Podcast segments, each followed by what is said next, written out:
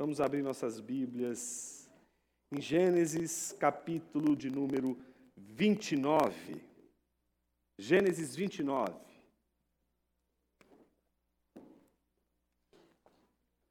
Nós vamos ler do versículo 31 ao capítulo 30, versículo 24. Diz assim a palavra de Deus. Quando o Senhor viu que Lia era desprezada,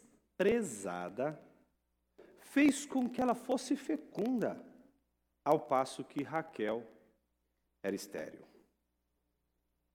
Assim Lia ficou grávida e deu luz a um filho, a quem deu o nome de Ruben, pois disse: O Senhor viu minha aflição, por isso agora meu marido vai me amar.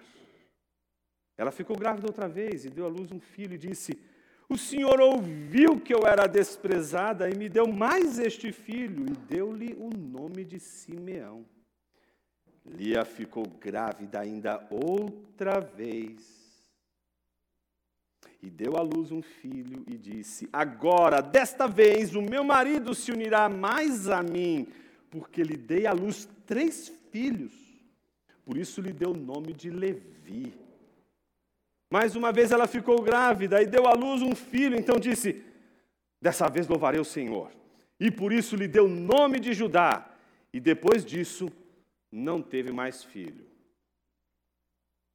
Quando Raquel viu que não dava filhos a Jacó, teve ciúmes de sua irmã e disse a Jacó: Dê-me filhos, do contrário morrerei. Então Jacó ficou irado com Raquel e disse: Será que eu estou em lugar de Deus que a impediu de ter filhos. Então Raquel disse: Eis aqui Bila, minha serva, tenha relações com ela, para que dê a luz e eu traga filhos ao meu colo por meio dela. Assim Raquel lhe deu Bila, sua serva, por mulher, e Jacó teve relações com ela.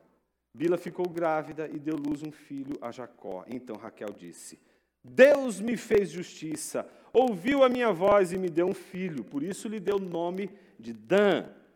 Outra vez, Bila, serva de Raquel, ficou grave e deu à luz um segundo filho a Jacó. Raquel disse: Com grandes lutas tenho competido com minha irmã e consegui vencer. Por isso deu o nome ao filho de Naphtali. Quando Lia viu que ela mesma tinha cessado de ter filhos, tomou a sua serva Zilpa e a deu a Jacó por mulher. Zilpa, serva de Lia, deu a Jacó um filho. Lia disse: Afortunada, e deu ao filho o nome de Gade. Depois Zilpa, serva de Lia, deu o segundo filho a Jacó. Então Lia disse: É a minha felicidade, porque as mulheres dirão que eu sou feliz. Ele deu o nome de Azer. Nos dias da colheita do trigo, Rubens saiu e achou umas mandrágoras no campo. Ele as trouxe para Lia, sua mãe. Então Raquel disse a Lia: Dê-me algumas dessas mandrágoras que o seu filho trouxe. Mas Lia respondeu: Você acha pouco o fato de ter tomado de mim o marido. Vai tomar também as mandrágoras do meu filho? Raquel respondeu: Ele poderá ele poderá ter relações com você esta noite, em troca das mandrágoras de seu filho.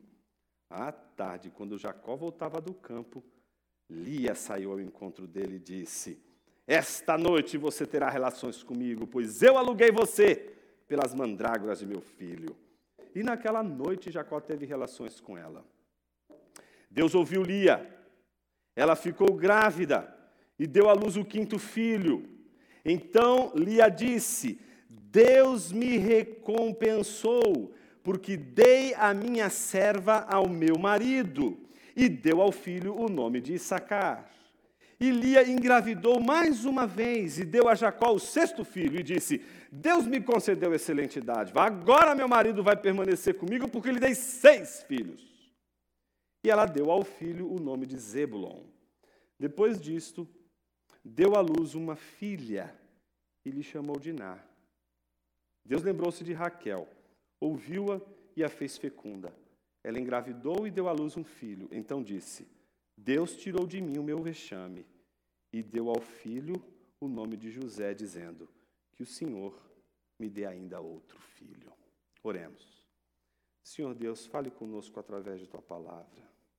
Que o Senhor nos encontre em nossa obstinação, capaz de passar por cima de tudo e de todos para conquistar aquilo que julgamos ser a solução para a falta, o vazio que magoa, fere o nosso coração. Fale conosco, nós rogamos, no nome de Jesus. Amém.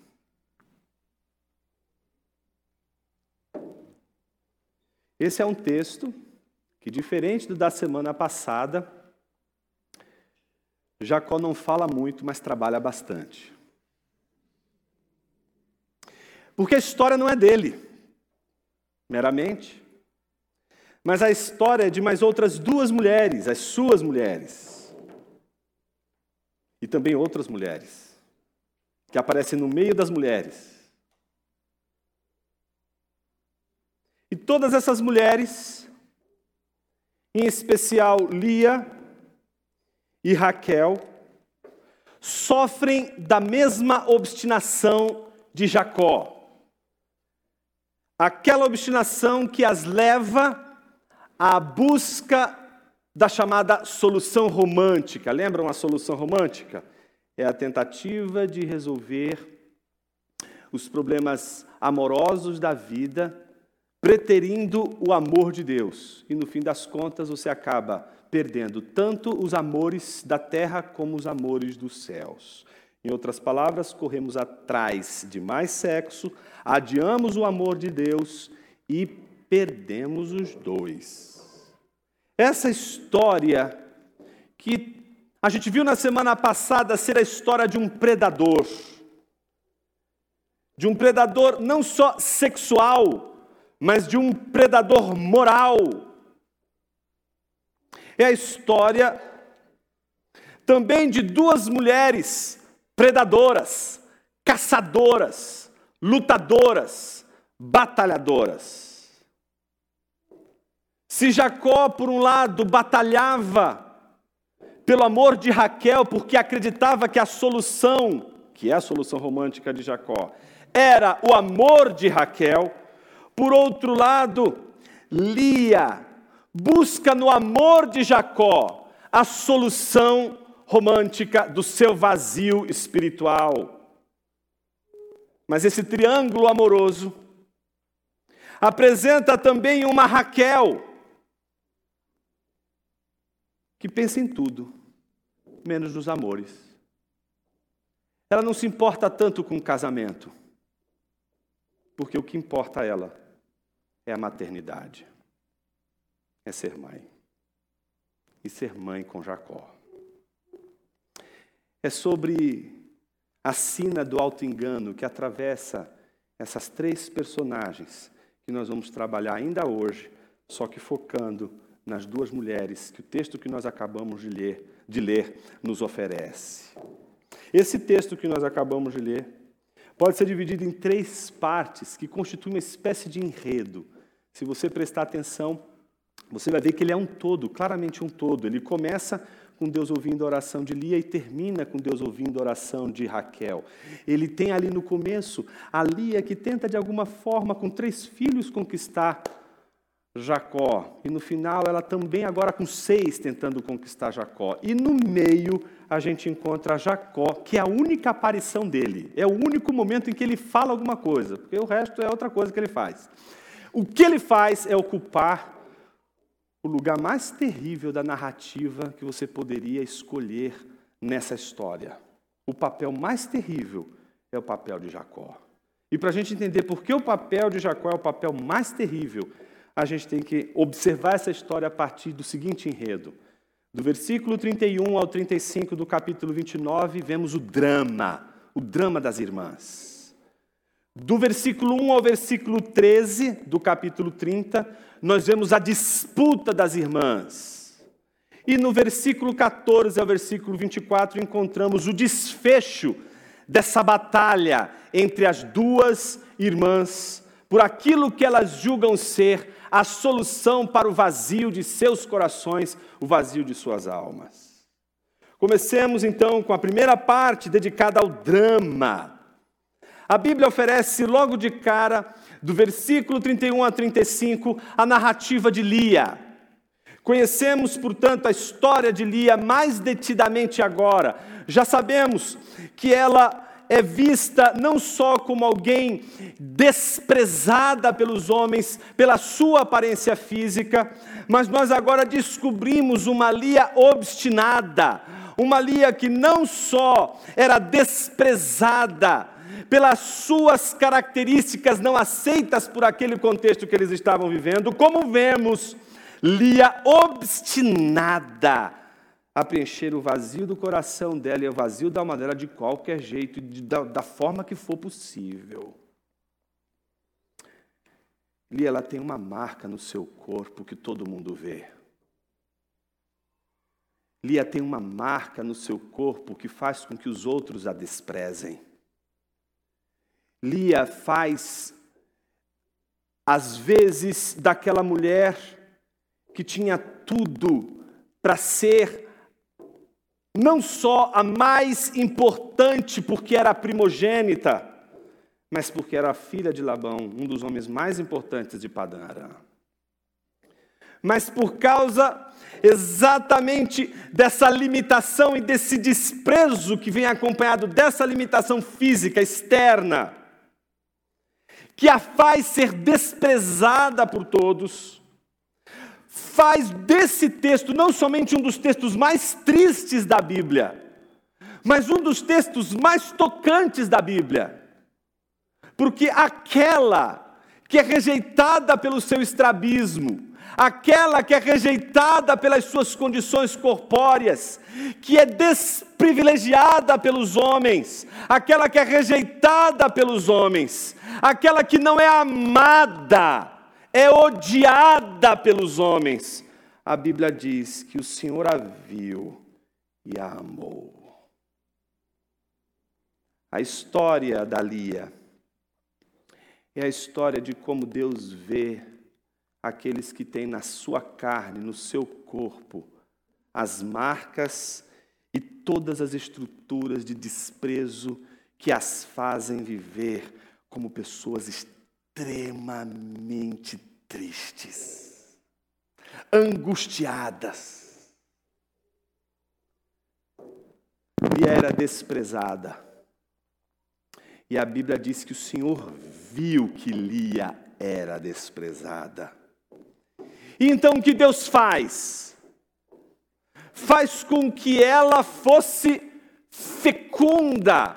Em outras palavras, Lia é desprezada pelos homens, ela é desprezada pelas mulheres da sua casa, mas ela é fértil, ela é fecunda, ela tem as características de, de aquelas que faziam com que qualquer mulher, nesse contexto, sobretudo nesse contexto, se sentisse a melhor de todas as mulheres ser uma mãe de inúmeras, de inúmeros filhos e filhas, não era só algo que poderia preencher as necessidades que Lia, como mulher, tem de ser mãe.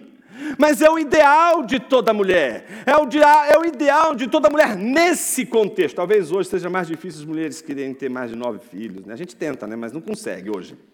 Está mais difícil. Hoje a gente quer segurar, a gente quer ficar no um, no dois e olhe lá. Mas aquele contexto é diferente, gente. Aquele contexto ali é meio coelho, sabe, né? O negócio é, funciona de outra maneira, com outra ordem. Outra ordem. Lia era desprezada, mas era fértil. E o texto começa mostrando qual é o drama. O drama está logo a seguir, quando mostra que, ao passo, Raquel, que é a bela, a formosa, aquela que os homens não desprezam e que arranca o olhar de inveja e ciúme de todas as mulheres, aquela que pauta a moda das mulheres, aquela para quem as mulheres se vestem, aquela para as quais as mulheres observam para vencê-la para conquistá-la e, se possível, humilhá-la. Ela é bela, ela é formosa, ela é linda, mas é infértil. Há algo que não aparece, que está dentro dela e que impede ela de florescer, que impede ela de dar filhos. A beleza, por um lado, oculta o grande drama de Raquel. Raquel pode ser bela, pode ser linda e pode ser desejável por todos os homens, em especial por Jacó. Mas Raquel não pode ser invejada por uma madre fértil e próspera. Então, o que nós vemos logo na abertura nesse drama? O contraste. De um lado, a primogênita, que é desprezada. Do outro lado, a escolhida, que é bela, mas não é fértil. O drama já está posto. O que acontece na sequência? Algo curioso. A maneira como Lia lida com o drama. Se você observou a leitura do texto, você percebeu logo nessa primeira parte, até o versículo de número 35, que Lia não tem como foco Raquel. Ela não está com um canhão apontado para Raquel. Ela não está olhando para Raquel e dizendo assim: como eu posso tirar essa mulher, que é a minha irmã, do caminho da minha felicidade, que é ter o amor de Jacó. Não, não vemos Lia arquitetando um plano de como passar a perna em Raquel. Não vemos Lia apresentando um movimento inicial de ira, de competição com Raquel. O que vemos é Lia na mesma posição do predador Jacó aquele que vai de todas as formas tentar conquistar a mesmo que seja algo que lhe foi dito, que lhe foi prometido, não importa, ele vai querer usar suas próprias forças e conquistar com as suas próprias forças, porque ele quer conquistar e dizer: é meu. Lia, por outro lado, ela está obstinada, há uma obstinação clara e essa obstinação é por Jacó, mas não é meramente por Jacó. Ela quer com Jacó tudo aquilo que hoje a gente poderia dizer que é aquele casamento tradicional, todo lindo, todo maravilhoso, com as coisas todas funcionando muito bem, aquela coisa mil maravilhas, Doriana. Ela sonha com o casamento, ela acredita que o casamento vai ser a coisa mais importante da vida dela e que agora o casamento vai redimir e vai fazer a pena, valer a pena todos estes anos de desprezo. Ela quer conquistar Jacó de qualquer jeito, e ela sabe que ela não vai conseguir conquistar Jacó apelando pelos mesmos meios que Raquel apela. Ela não vai tentar alcançar o coração de Jacó com aquilo que ela não possui. Então ela vai tentar conquistar Jacó com as habilidades e com tudo aquilo que ela possui, com a riqueza que ela tem. É com as riquezas que ela possui, é com os recursos que ela possui, que ela mira no amor de Jacó. E nós vemos uma sequência de quatro filhos, certo? Quatro filhos, é uma sequência. E essa sequência, se você prestar atenção no texto, é uma sequência que vai do ver ao ouvir, do ouvir a se unir e se apegar intimamente, e da frustração da união à completa decepção com o relacionamento, com o casamento, e a entrega completa de um louvor e de uma adoração a Deus. Esse é o enredo de Lia. Observe. O enredo é o seguinte: versículo de número 32 diz que Lia ficou grávida e ela deu à luz um filho e deu o nome de Ruben. Por quê? Por que deu o nome de Ruben? Porque o Senhor viu, viu minha aflição, por isso agora meu marido vai me ver. Meu marido vai olhar para mim. Meu marido vai me amar. Então, se Deus me viu, Ele vai me ver. Então, o que acontece? Nada. Jacó não olha para a mulher. Então vem um segundo filho. Ela ficou grávida, agora de Simeão. E Simeão é aquele que ouve. Portanto, observe: o Senhor ouviu que eu era desprezada, ouviu as orações, ouviu o clamor de desprezo. E o que o Senhor fez? Deu a ela um filho. Então, quem sabe agora, meu marido vai me ouvir. Doce ilusão.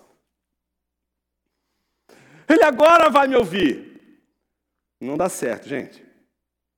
Versículo 34 diz que Lia ficou grávida pela terceira vez, deu à luz um filho. E ela diz: Agora dessa vez, o meu marido, aí é a palavrinha, se unirá a mim, mais a mim. Essa palavrinha é a ideia de se apegou e se apegou com amor. Lia não quer sexo com Jacó. Ela quer um romance com ele. Ela não quer simplesmente transar com ele. Você está entendendo? O que o texto está dizendo é que ela vai fazendo isso o tempo todo. O tempo todo. Mas ela não quer isso. Ela não quer só ter aquela noite com ele. Ela quer mais do que isso.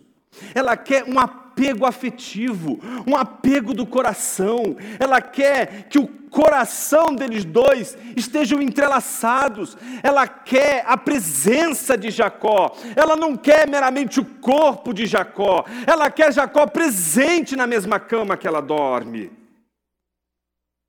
Talvez esse seja o sonho de muitas mulheres que dormem com abismos do lado separados por um abismo, dormem na mesma cama, mas é um abismo que está ali, não está presente, o corpo está ali, mas a alma não está presente. Lia, portanto, não é só aquela que é desprezada pelos homens, ela experimenta o desprezo do seu próprio cônjuge, ela experimenta o desprezo de seu próprio marido. O desprezo é uma das sensações, meus irmãos, mais terríveis na vida.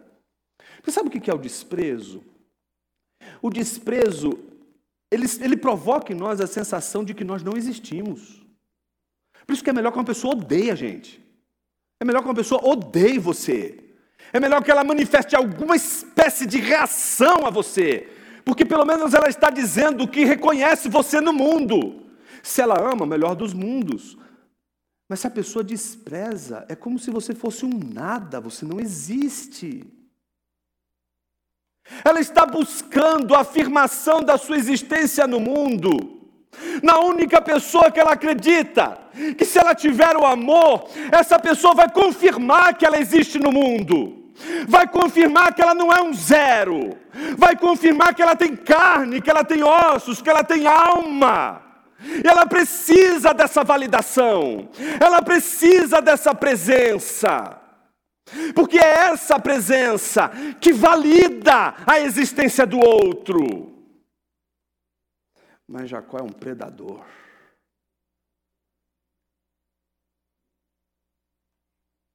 Ele está ausente. Ele cumpre suas obrigações.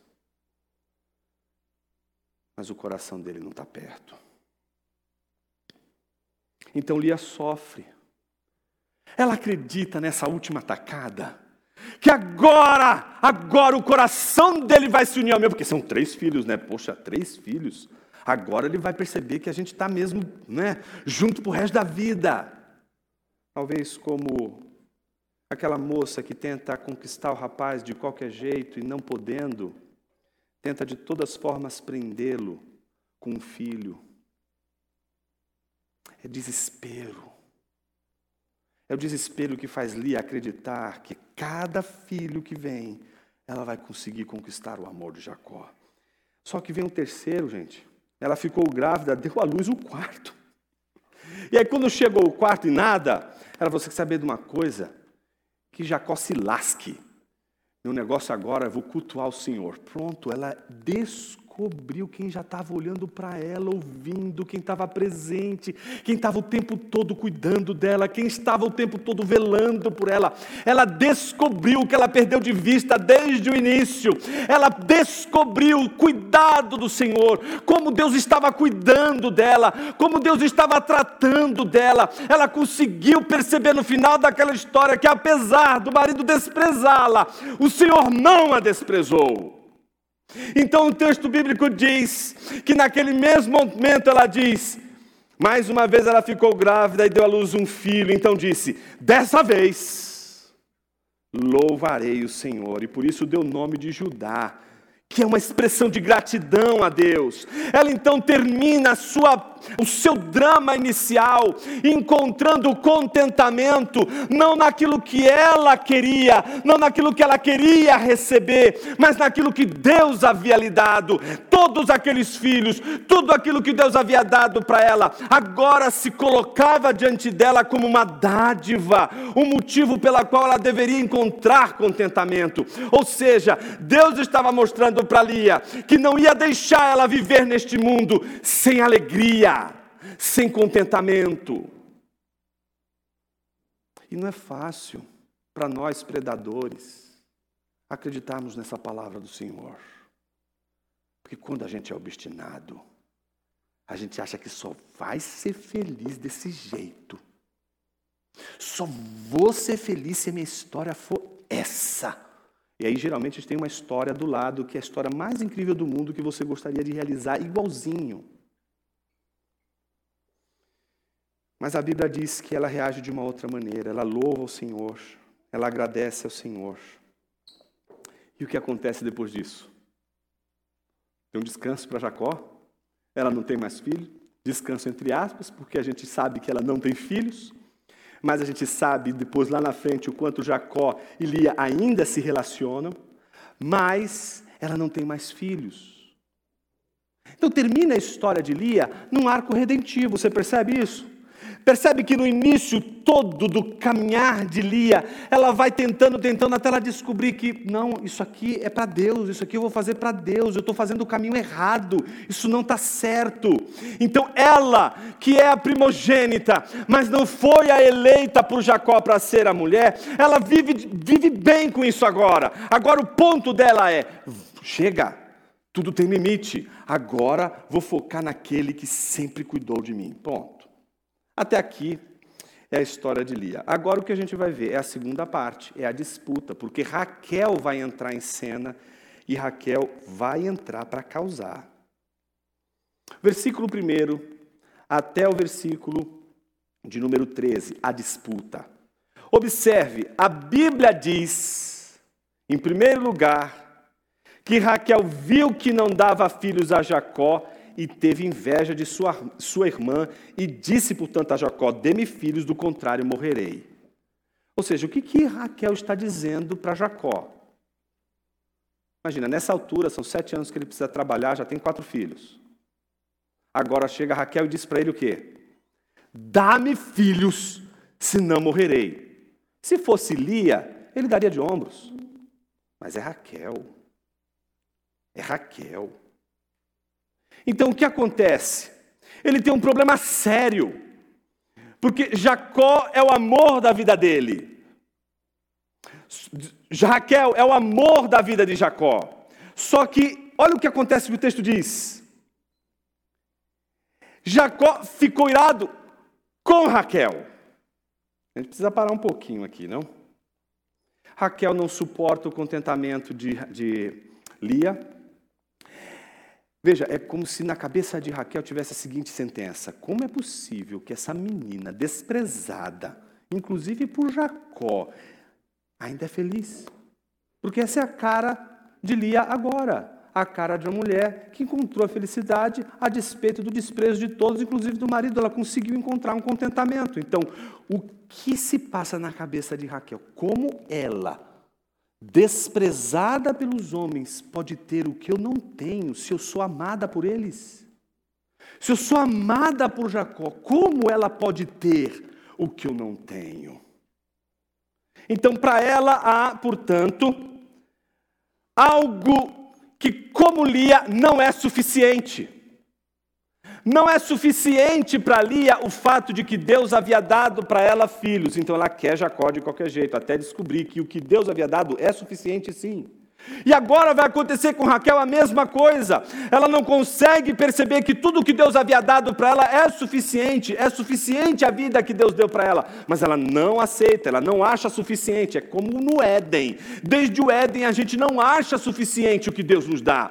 Desde o Éden a gente rejeita o que Deus nos dá. Desde o Éden a gente não se conforma com a medida que Deus nos dá. Nós queremos sempre mais, mais, mais, mais. Essa essa é a sina do predador, do predador obstinado. Ele quer mais, mais, mais. Ela também, como Lia, está insatisfeita.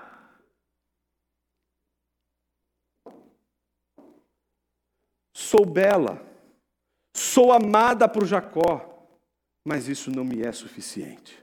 Então ela precisa também de uma solução e ela vai também investir numa solução romântica. E diferente da Lia, que faz do casamento a solução romântica, Raquel faz da maternidade a solução romântica. Ela acredita que se ela tiver filhos, ela vai, portanto, ser feliz. E aí começa a escalada da violência. Em vez de acolher a sua esposa, como Jacó reage com ela? Observe que as três partes do texto, elas refletem a maneira como Deus age com as duas e a maneira como Jacó age com as duas. Jacó age com Lia com desprezo, por isso ele não fala absolutamente nada, não reage, não há diálogo com ela. Mas com relação a Raquel, ele age de uma maneira predadora. Observe como ele só se interessa por suas próprias vísceras. Veja o que ele diz. E ele não diz assim, filhinha, vamos pensar um pouquinho.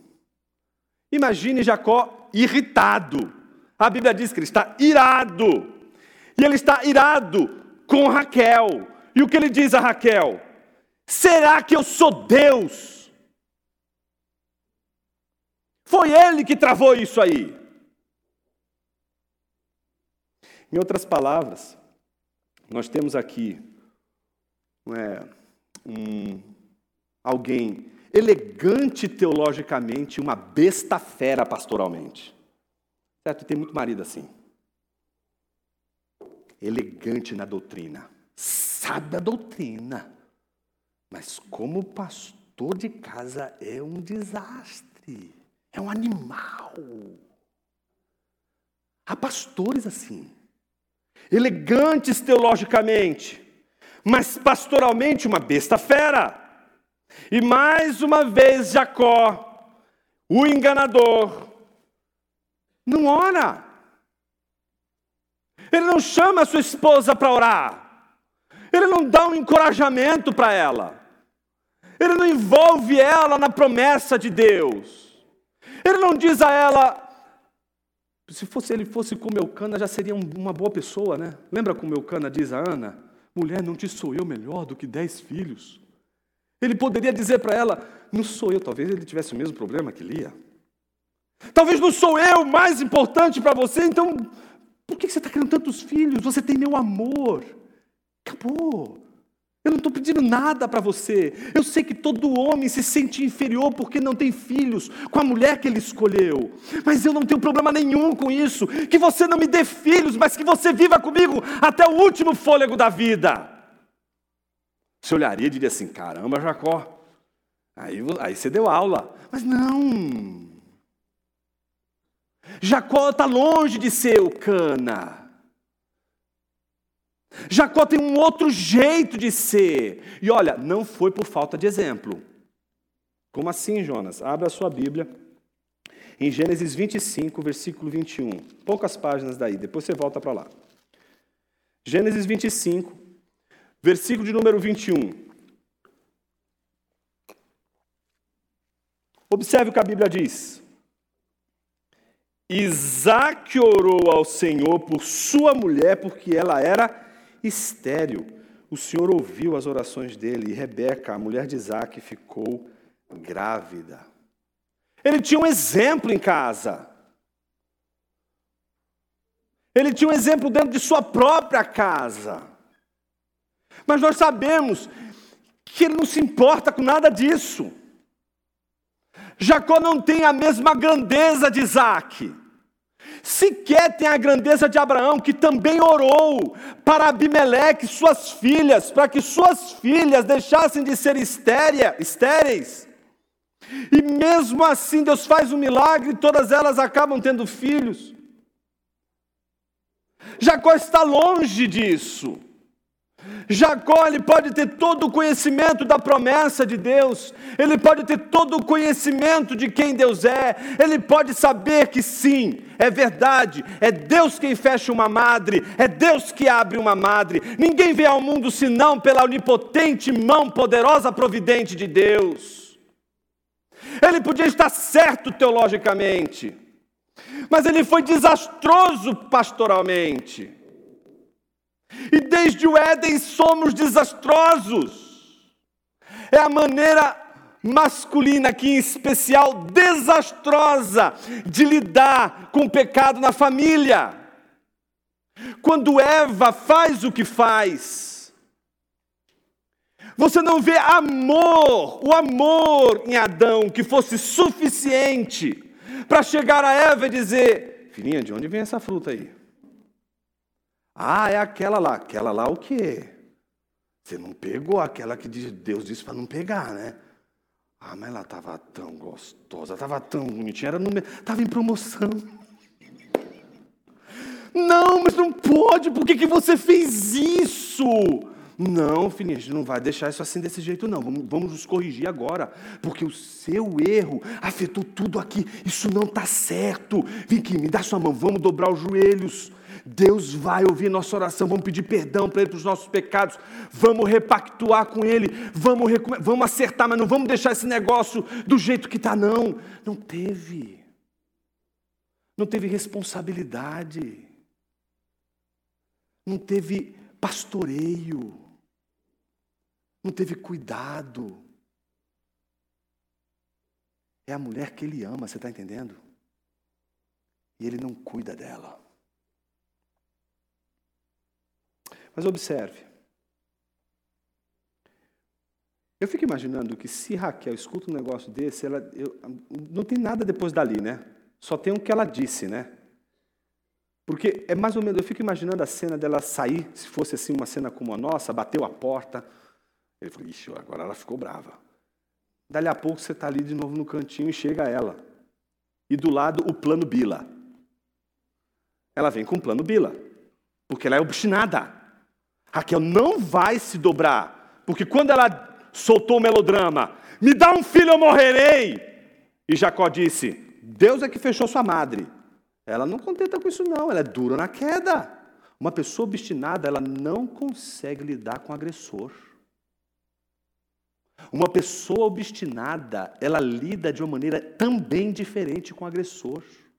Ela não sabe lidar com o agressor e volta exatamente com o quê? O plano B.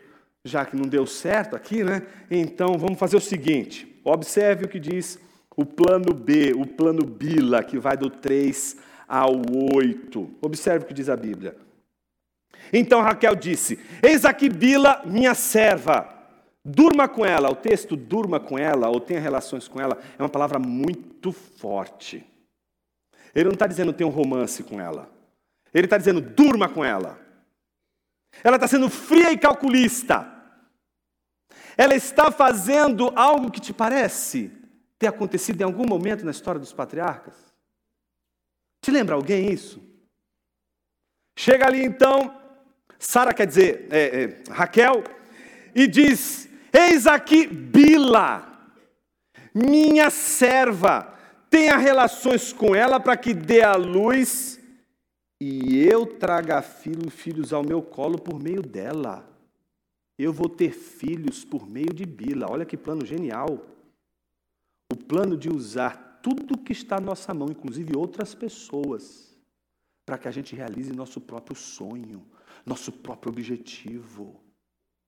O obstinado, o predador, ele não vai reconhecer meios Ele não vai dizer estes são lícitos, estes são ilícitos. Ele não vai. Isso aqui é a prova que a poligamia dá errado, viu, gente? O pessoal diz assim: ah, mas a Bíblia no passado podia. Lê isso aqui e vai querer defender a poligamia depois. Não tem homem que defenda a poligamia se lê esse texto corretamente. Então, observe. Não só ele diz: Eis aqui Bila, minha serva, tenha relações com ela para dar à luz, é? para que tenha um, um filho no meu colo. Como a Bíblia diz que assim Raquel lhe deu Bila, sua serva, por mulher, e Jacó teve relações com ela. Bila ficou grávida e deu à luz um filho a Jacó. Então imagina, quatro, agora veio o da Bila. Deus me fez justiça, diz Raquel. Ouvi a minha voz e me deu um filho, por isso chamou de Dan. Aí outra vez Bila, serva de Raquel, ficou filha, porque ela tem que chegar nos três. Então já está nos dois. Então está três, ela está competindo com a outra. Agora ela avança para o segundo. Outra vez Bila, serva de Raquel, ficou grávida e deu à luz o segundo filho a Jacó. Raquel disse: Com grandes lutas tenho competido com minha irmã e consegui vencer. Você percebe uma coisa aqui clara que a gente tratou na semana passada, que se chama auto-engano. O que é o auto-engano? A mentira que você conta para você mesmo e você tem que acreditar nela, né? Raquel, ela está perdidamente enganada em si mesma e com suas ideias. E ela tem dois sentimentos que alimentam a revolta dela, que alimentam o ressentimento dela. Em primeiro lugar, a sensação de injustiça. Como pode eu sou escolhida por Jacó e não posso dar filhos. Ela é a primogênita, mas não foi escolhida por ele, está dando um monte de filho para ele. Isso não é justo. Quem aqui nunca teve o sentimento de injustiça cósmica? A injustiça cósmica é quando você diz assim: Deus, o Senhor não fez a coisa direito comigo. Minha história não está certa. A história certa era essa. O Senhor mudou o script, não era para ser assim. E a gente fica com birra de Deus. A injustiça cósmica é aquela que provoca a gente fazer o seguinte: ah, é? Então agora eu vou lutar com o Senhor também. Então, você percebe? A gente só tem lutadores aqui, só tem suplantadores. É Jacó lutando, puxando o pé do irmão para poder nascer antes dele. E agora a mulher de Jacó está fazendo a mesma coisa com a sua irmã. Quer puxar de todos os jeitos, quer fazer de todos os jeitos. Ela quer superar, porque enquanto ela não superar essa sensação de injustiça, não vai passar. Ela não consegue ver a outra e celebrar com a irmã a felicidade dela. Ela vai lutar e ela só vai sossegar quando ela vencer. Para que ela tenha feito isso e tenha tido essa sensação, ela precisou criar todo o mise-en-scène, uma cena em que pudesse ela ser coroada como uma vencedora. Ela então se sente vencedora. Então essa é a primeira parte da segunda parte dedicada à disputa. Então, se é disputa, a gente viu o golpe da Raquel, agora tem que entrar o contragolpe, certo? Se é uma disputa, agora poderia ter uma outra reação. Se Lia ela tivesse clareza do contentamento dela, tivesse clareza da posição dela com Deus e tudo aquilo que ela tinha feito antes, ela olharia para a irmã e diria: Que bom, minha irmã, você está feliz, né? Eu também estou com meus filhos aqui, que benção, vamos adorar o Senhor. Mas não. Isso mostra que nós podemos experimentar a graça e a misericórdia de Deus sermos transformados e depois ser destransformado de novo e ficar ruim, ser uma pessoa ruim de novo. Uma pessoa que faz coisas boas e depois assim, faz um monte de coisa ruim e volta a fazer coisa boa, e depois volta a fazer coisas ruins de novo. A gente não é fácil, não. Observe. Lia não é eleita, mas é a primogênita, certo? Esaú não é o eleito, mas é o primogênito. Raquel é a eleita, mas não é a primogênita. Jacó é o eleito, mas não é o primogênito. Não podia Deus casar os, os quatro ali, ainda vai resolver tudo junto, né? Entre irmãos. Tava tudo para dar certo, os dois têm a mesma história. Você vai olhando assim, você vai falando, meu Deus, um foi feito para o outro. Mas aí vem um terceiro. Lia não foi a eleita, mas Deus a fez fecunda. Raquel era eleita, mas Deus não a fez fecunda. Então, diante dessa situação, Lia se sente desprezada por todos, mas se sente amada por Deus. Por isso ela louvou o Senhor. O contrário é Raquel, que se sente amada por todas, por todos. Mas depois que ela escuta o marido dela dizer que foi Deus que cerrou a madre dela, como ela vai acreditar e se sentir acolhida por Deus? Como ela não vai se sentir agora desprezada por Deus? Sou amada por todos. Sou amada pelo meu marido. Mas se, minha, se, meu ventre permanece desse jeito, é porque Deus não me ama, Deus não me vê, Deus não olha para mim, Deus não escuta as minhas orações. E se Deus não escuta as minhas orações, eu vou dar um jeito de fazer isso acontecer, quer Ele queira, quer Ele não queira. Se Raquel, com o plano Bila, tentou fazer isso, do outro lado vai aparecer Lia com o plano Zilpa. Olha aí. Agora vai entrar o segundo plano, o plano Zilpa. O que era o plano Zilpa? Versículo 8 em diante. Quando Lia viu que ela mesma tinha cessado de ter filhos, como é que ela sabe que ela cessou de ter filhos, gente? Aquele momento que fica o grilinho. Claro. Ela não parou de ter relações com Jacó. Mas observe, quando Lia viu que ela mesma tinha cessado de ter filhos, tomou sua serva Zilpa e a deu a Jacó por mulher. Zilpa, serva de Lia, deu a Jacó um filho. E Lia disse: Afortunada. E deu ao filho o nome de Gade. Depois Zilpa, serva de Lia, deu o segundo filho a Jacó. Então Lia disse: És a minha felicidade. A gente poderia ficar até feliz nessa hora, caramba, não, não brigou com a irmã nem nada, mas aí vem a segunda frase, veja, veja o que, que a Lia diz. Porque as mulheres dirão que eu sou feliz. Lia foi alvo do amor de Deus, foi alvo da graça de Deus. Mas a Lia precisa do testemunho das mulheres. Ah, como ela precisa. As mulheres têm que olhar e dizer para ela: Nossa, como você é feliz. Como eu queria ter a sua vida. Não queria ter seu corpo, não queria ser como você, mas como eu queria ser feliz como você. Como eu queria ter a alegria que você tem. Então, como é que Lia se sente? Compensada, vindicada. Ela se sente numa posição de é isso.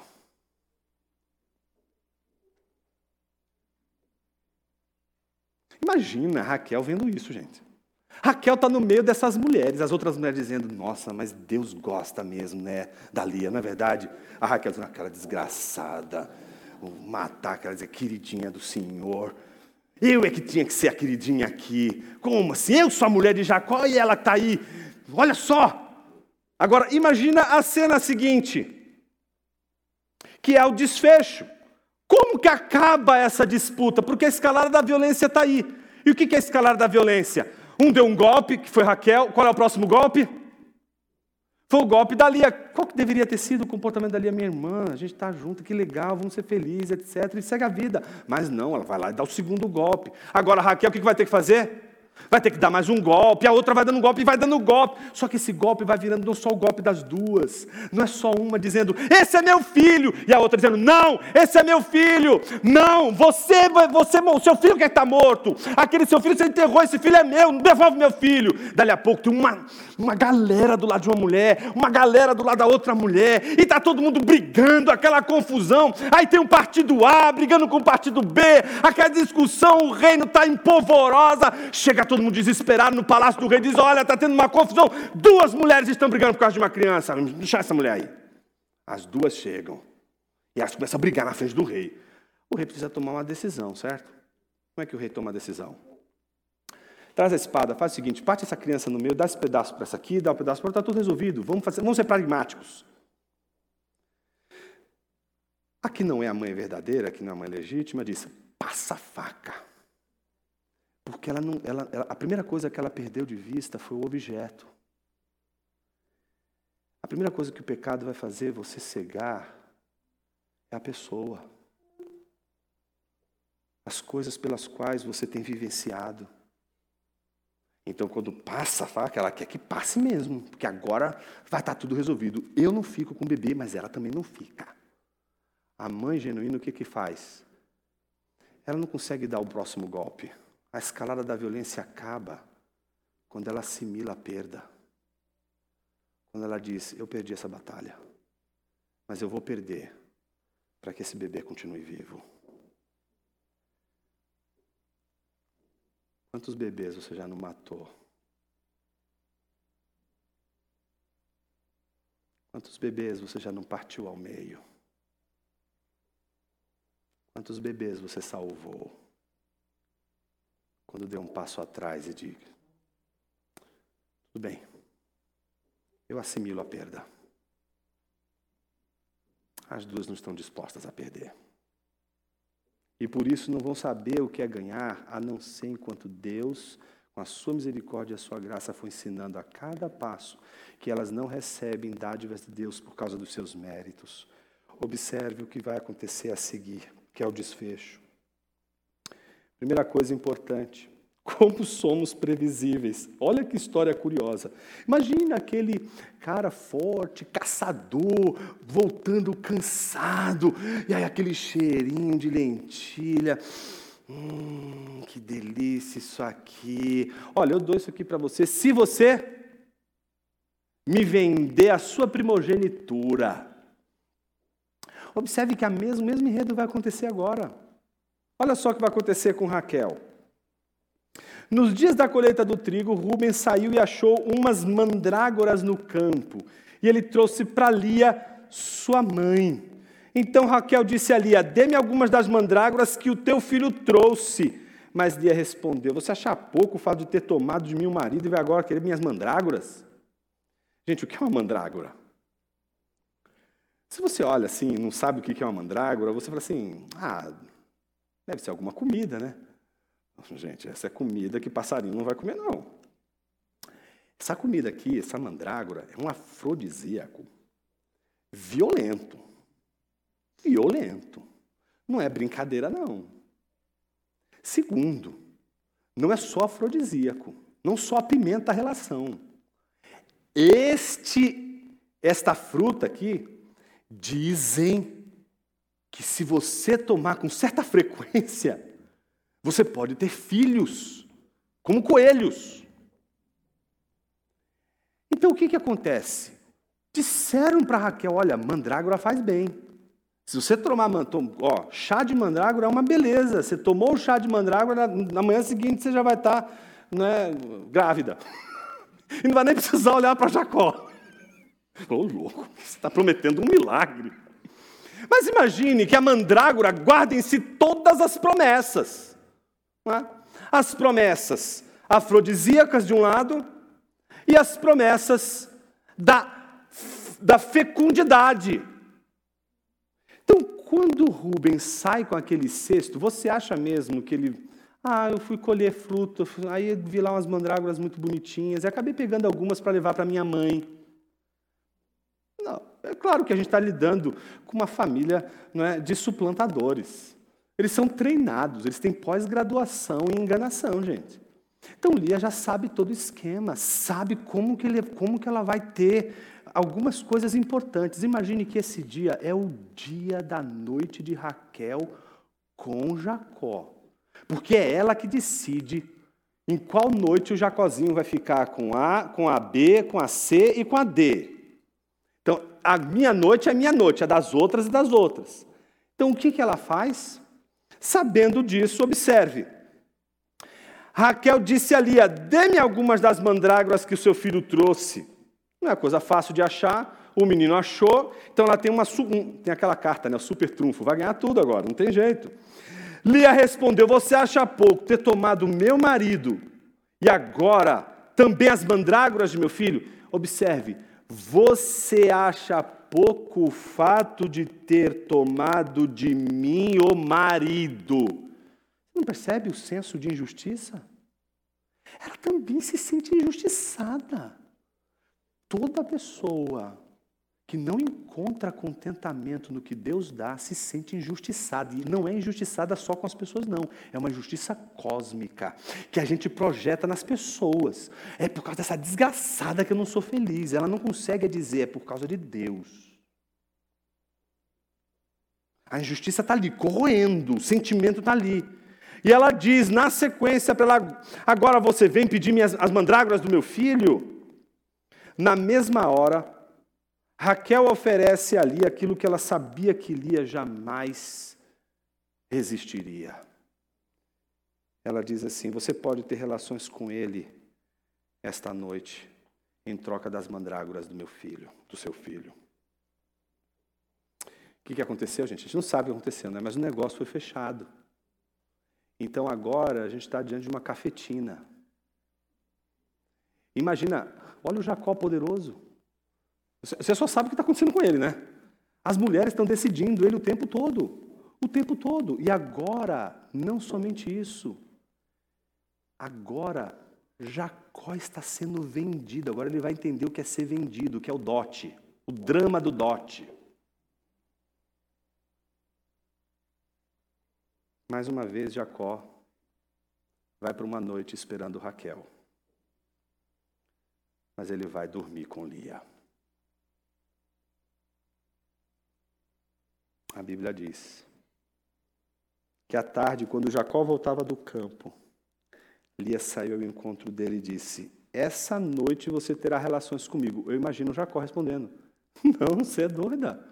Hoje a minha noite é com Raquel, já está tudo resolvido. Eu falei: Não, meu filho, eu já paguei por você, seu corpo é meu. Já era playboy, perdeu. Você agora está comigo. É assim que ela vai tratar ele. Eu estou usando palavras chulas porque no hebraico está assim mesmo. Não tem nada de pudor aqui. Aqui a gente não está lidando com pessoas delicadinhas, com pessoas, sabe? A gente acha que todo mundo que é crente né, não fala nada de errado, né? crente está tudo bonitinho, né? conjuga todos os S's. Na hora que apagam as luzes, meus irmãos, a humanidade aparece. E aí não sobra senão predadores. Lia também é uma predadora. Veja o que ela diz: Eu aluguei você pelas mandrágoras de meu filho. Que humilhação. Meu filho foi lá, comprou as mandrágoras e você não vale dez frutinhas de mandrágora. E é com isso que eu estou comprando você. Você não vale mais do que cinco, seis mandrágoras.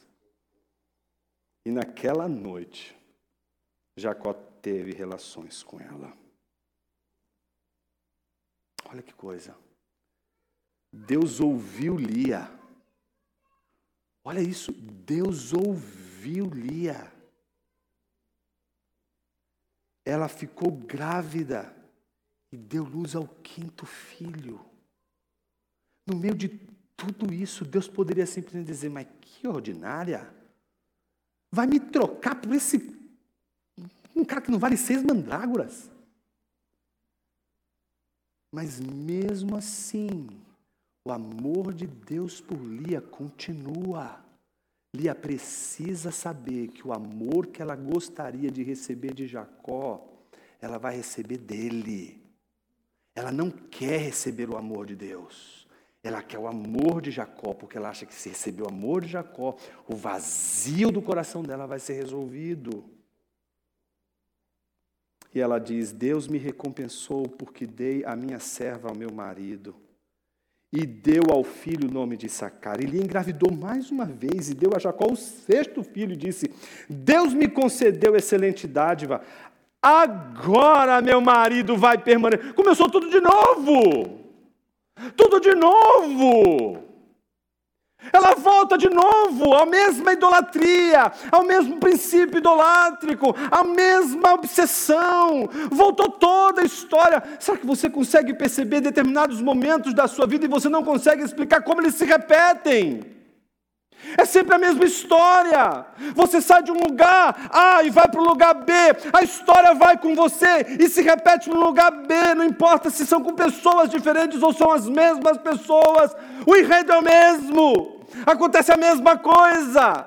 E vai de novo, vai de novo, vai de novo. Será que todo mundo está errado? Será que há uma conspiração cósmica contra você? Ou será que você ainda não percebeu que algo em você precisa ser freado de uma vez por todas? Uma sanha, uma obstinação precisa ser secada de uma vez por todas.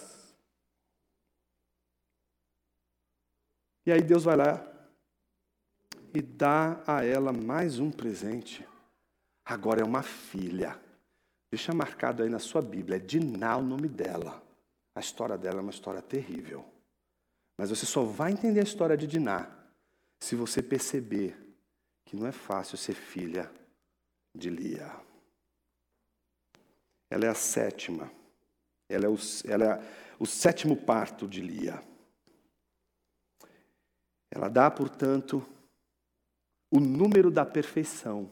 Toda mulher que tinha sete filhos era uma mulher perfeita em Israel. Ela, portanto, cumpriu a sua missão. Como mãe, ela está realizada. Só que o matrimônio é uma realização que só Raquel acredita que pode salvar o casamento dela. O problema é que Lia não acredita que o matrimônio pode salvar o casamento dela. O que pode salvar o casamento dela é Jacó apaixonar-se por ela de uma vez por todas. O que as duas não percebem é que nem o casamento, nem o matrimônio, desculpa, nem o matrimônio, nem a maternidade são em si redentores. As duas não perceberam que elas só vão salvar os seus casamentos e suas vidas se elas se voltarem para o único que as ama de verdade e que nunca vai deixá-las sem o que elas precisam para viver e existir, se mover e viver. Observe, versículo 22, Deus lembrou-se de Raquel, ouvia, ouviu-a e a fez fecunda. Ela engravidou e deu à luz um filho. E aí, pela primeira vez, ela ora e diz: Deus tirou de mim o meu vexame e deu ao filho o nome de José, dizendo: Que o Senhor me dê ainda outro filho. Muitas coisas poderiam ser ditas, mas a mais importante de todas elas e que serve para a próxima meditação que a gente vai fazer nessas passagens de Gênesis. É aquela que diz respeito, sobretudo, a Lia. Quando o Senhor viu que Lia não era amada, a Bíblia diz que ele a amou, como se estivesse dizendo o tempo todo a Lia: Eu sou seu verdadeiro noivo. Eu sou o marido daquelas que não têm maridos. Eu sou o pai dos órfãos. Eu sou de todos aqueles que foram desprezados. Ele ama os não amados. E aí você poderia dizer, Jonas, explica isso. Jesus só podia ter sido filho de Lia. Jesus só poderia ter nascido do ventre de Lia. E é do ventre de Lia, do ventre de Judá, do ventre de José, que nasce o Redentor. E ele é como Lia, o homem que ninguém queria ser. Porque em Isaías, capítulo 3, versículo 2, diz que não tinha boa aparência, nem formosura. Olhamos para ele, mas não havia nenhuma beleza, nenhuma beleza que nos agradasse. Era desprezado e o rejeitado de todos os homens, homem de dores e que sabe o que é padecer, e como um de quem os homens escondem o rosto, era desprezado e dele não fizemos caso. Certamente Ele tomou sobre si as nossas enfermidades e as nossas dores levou sobre si. E nós o considerávamos como aflito, ferido de Deus e oprimido. Mas Ele foi traspassado por causa das nossas transgressões, esmagado por causa da nossa iniquidade. O castigo que nos traz a paz estava sobre Ele, e sobre Suas feridas fomos sarados. Todos nós andávamos desgarrados desgarrados como ovelhas, cada um se desviava pelo seu próprio caminho, mas o Senhor fez cair sobre ele a iniquidade de todos nós. Ele foi oprimido e humilhado, mas não abriu a boca, como cordeiro foi levado ao matador e como ovelha muda diante dos seus tosqueadores, ele não abriu a boca. Pela opressão e pelo juízo ele foi levado, e de sua linhagem, quem se preocupou com ela? porque ele foi cortado da terra dos viventes, foi ferido por causa da transgressão do meu povo. Designaram-lhe a sepultura com os ímpios, mas com o rico esteve na sua morte, embora não tivesse feito injustiça e nenhum engano fosse encontrado em sua boca. Todavia, o Senhor agradou em fazer, em moê-lo. Deus não te oferece um salvador hollywoodiano, um príncipe encantado no seu cavalo alado, cumprindo todos os estereótipos que te dariam a segurança de que ele é o herói. Não, Jesus é aquele desprovido de beleza e formosura, aquele que, segundo João, capítulo 1, versículo 11, veio para o que era seu, mas os seus não receberam, rejeitaram Jesus, o rejeitado. Na cruz ele chegou a dizer: Deus meu, Deus meu, por que me abandonaste?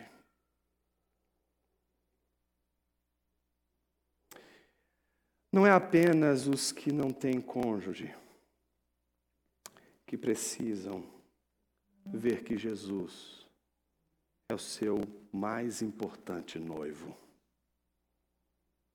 Tantos aqueles que não são casados, como aqueles que são casados, se precisam salvar suas vidas ou seus casamentos, isso só será possível